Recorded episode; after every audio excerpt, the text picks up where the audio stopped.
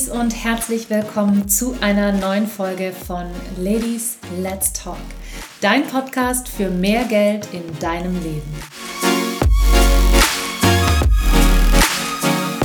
Ich bin Marina von Money Mindset Marina und heute möchte ich mit dir über ein unfassbar spannendes Thema sprechen, das mich persönlich seit meiner Network-Zeit begleitet und auf das ich immer wieder gerne zu sprechen komme, weil es ein absolut reflektierendes Thema ist und weil es mir damals unfassbar die Augen geöffnet hat.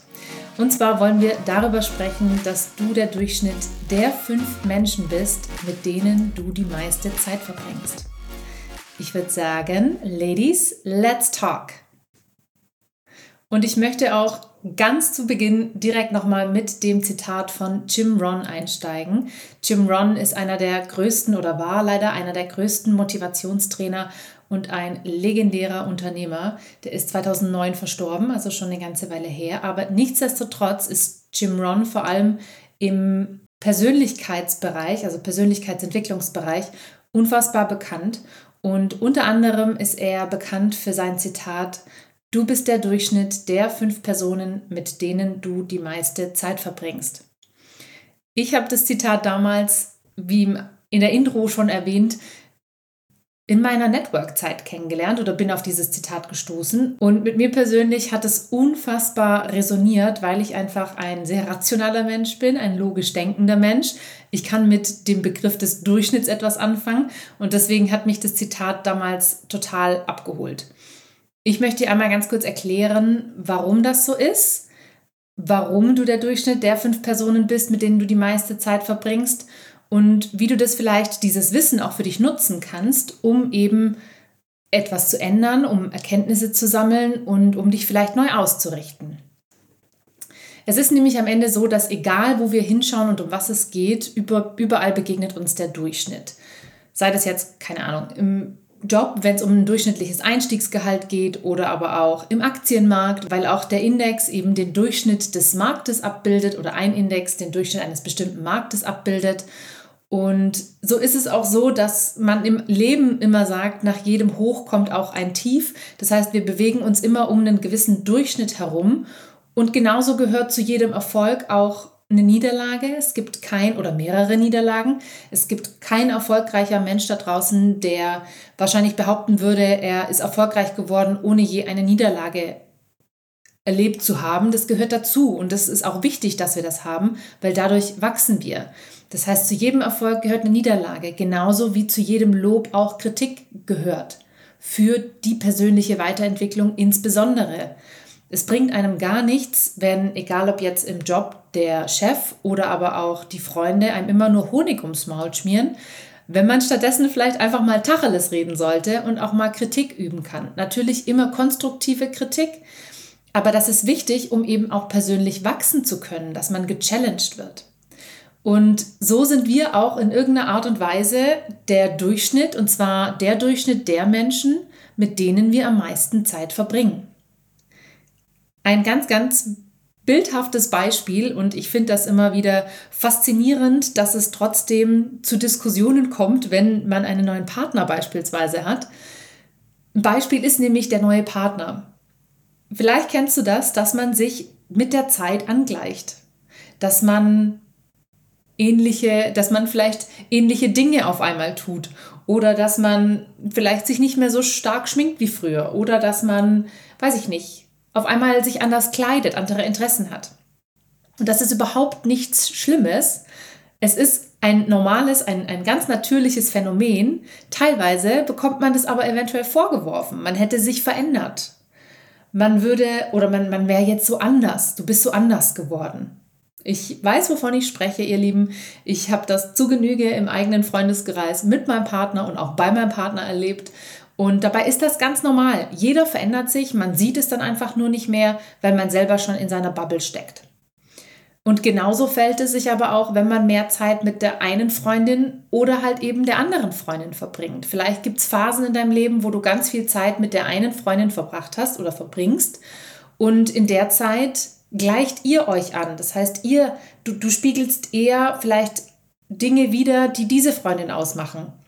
Und dann gibt es Phasen, wo man eine andere Freundin hat, mit der man wahnsinnig viel Zeit verbringt und gleicht sich dieser Freundin an.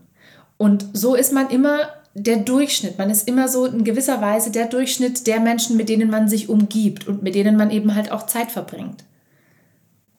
Und wir sind teilweise sehr, sehr viel stärker von den Menschen beeinflusst, die uns am nächsten stehen, als wir vielleicht glauben und als wir vielleicht auch wollen würden.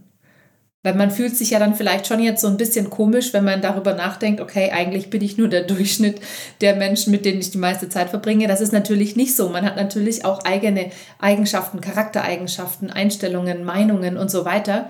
Aber dennoch spielen die eine unfassbare Rolle, wenn es darum geht, uns zu prägen.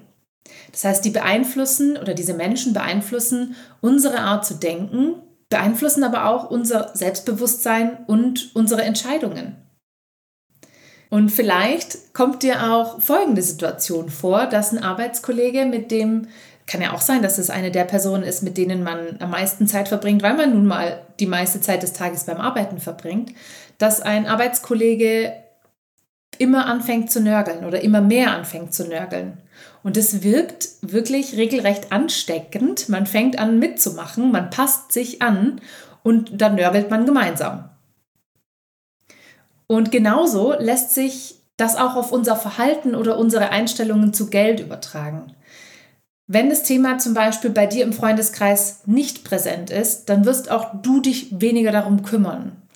Und wenn in deinem Freundeskreis oder in deinen engsten fünf, Top 5, niemand spart, investiert oder, oder und vorsorgt, dann wirst vermutlich auch du nicht vorsorgen, weil das Thema einfach gar nicht aufkommt.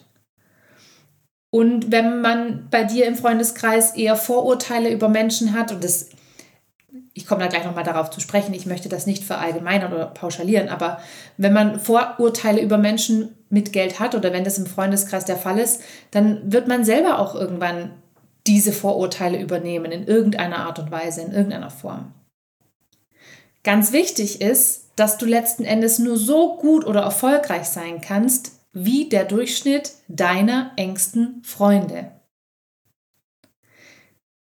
Und ich möchte jetzt nicht, dass du irgendwie anfängst, deinen Freundeskreis komplett einmal auszutauschen und dass du Freunde eliminierst oder was auch immer. Das ist ein sehr, sehr sensibles und heikles Thema. Aber ich möchte dich dazu motivieren, dass du einmal genauer hinschaust und dass du reflektierst. Wer tut dir gut? Wer fördert dich? Durch wen kannst du wachsen? Durch wen kannst du dich weiterentwickeln? Weil das sind wirklich essentielle Fragen, wenn es darum geht, ob man selber halt einfach stehen bleibt, dann wird man immer dieser Durchschnitt bleiben, oder ob man sich weiterentwickeln möchte. Und ich glaube, du bist hier, weil du dich persönlich weiterentwickeln möchtest. Sonst würdest du dir diese Folge nicht anhören. Du bist hier, weil du etwas verändern möchtest. Du weißt vielleicht aber nur noch nicht wie. Das heute kann unter anderem eine Erklärung dafür sein, weil einfach in deinem Umfeld nicht die richtigen Impulse gesetzt werden. Deswegen schau hin und reflektiere und heute möchte ich deswegen mal ein bisschen eine umfassendere Aufgabe für dich mitgeben, wo du dir wirklich mal ein paar Minuten Zeit nimmst oder vielleicht auch ein paar mehr, dir ein Blatt Papier zur Hand nimmst. In der Mitte schreibst du deinen Namen drauf und kannst den auch gerne einmal einkreisen und dann machst du fünf Kreise um dich rum. Und dann machst du dir mal Gedanken, wer eigentlich deine fünf Personen sind, mit denen du die meiste Zeit verbringst. Schreib das einfach mal in diesen, in diesen Kreis, also in diese fünf Kreise sozusagen. Wer sind die fünf Personen, mit denen du die meiste Zeit verbringst? Das kann dein Partner sein. Wenn du keinen Partner hast, sind es wahrscheinlich irgendwelche Freunde, bestimmte Freunde, sind es Eltern? Wohnst du noch zu Hause? Sind es Arbeitskollegen? Also mit wem verbringst du wirklich so die meiste Zeit? Und dann kannst du dir im nächsten Schritt einmal Gedanken dazu machen, was diese Menschen eigentlich auszeichnet. Was macht die besonders oder was sind deren Eigenschaften? Was für Werte haben sie? Wie ist ihre allgemeine Grundeinstellung? Also sind sie eher positiv oder sind sie eher negativ? Meckern sie viel? Sind sie vielleicht immer gut gelaunt oder lieben sie das Leben und sind einfach immer so eine absolute Frohnatur und Energiebündel? Über welche Themen sprechen Sie am liebsten? Was machen Sie in Ihrer Freizeit? Wie sieht vor allem auch eure gemeinsame Zeit aus? Ich finde, das ist eine sehr, sehr wichtige und interessante Frage. Es gibt Freundschaften, das weiß ich aus Erfahrung. Bin jetzt ja doch auch schon ein paar Jahre alt.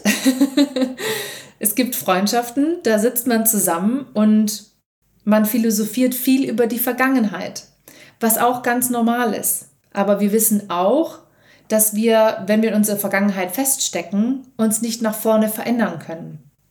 Das muss jetzt nicht zwangsläufig etwas Negatives sein, dass man über Vergangenheit spricht. Aber wenn man nur über die vergangenen Ereignisse spricht, dann steckt man in dieser Vergangenheit fest. Wenn du aber es schaffst, zu motivieren oder wenn man, man kann das ja auch mal bewusst angehen und kann einfach mal mit der Freundin dann versuchen, andere Themen anzusprechen. Vielleicht ist da ja noch sehr viel mehr und ihr könnt euch gegenseitig stärken und wachsen. Es gibt aber vielleicht auch, wie gesagt, den Arbeitskollegen, der immer nur am Nörgeln ist. Und dann stellt man oder sollte man sich die Frage stellen, habe ich überhaupt eigentlich selber so viel zu nörgeln oder lasse ich mich anstecken? Also was macht ihr in eurer gemeinsamen Zeit?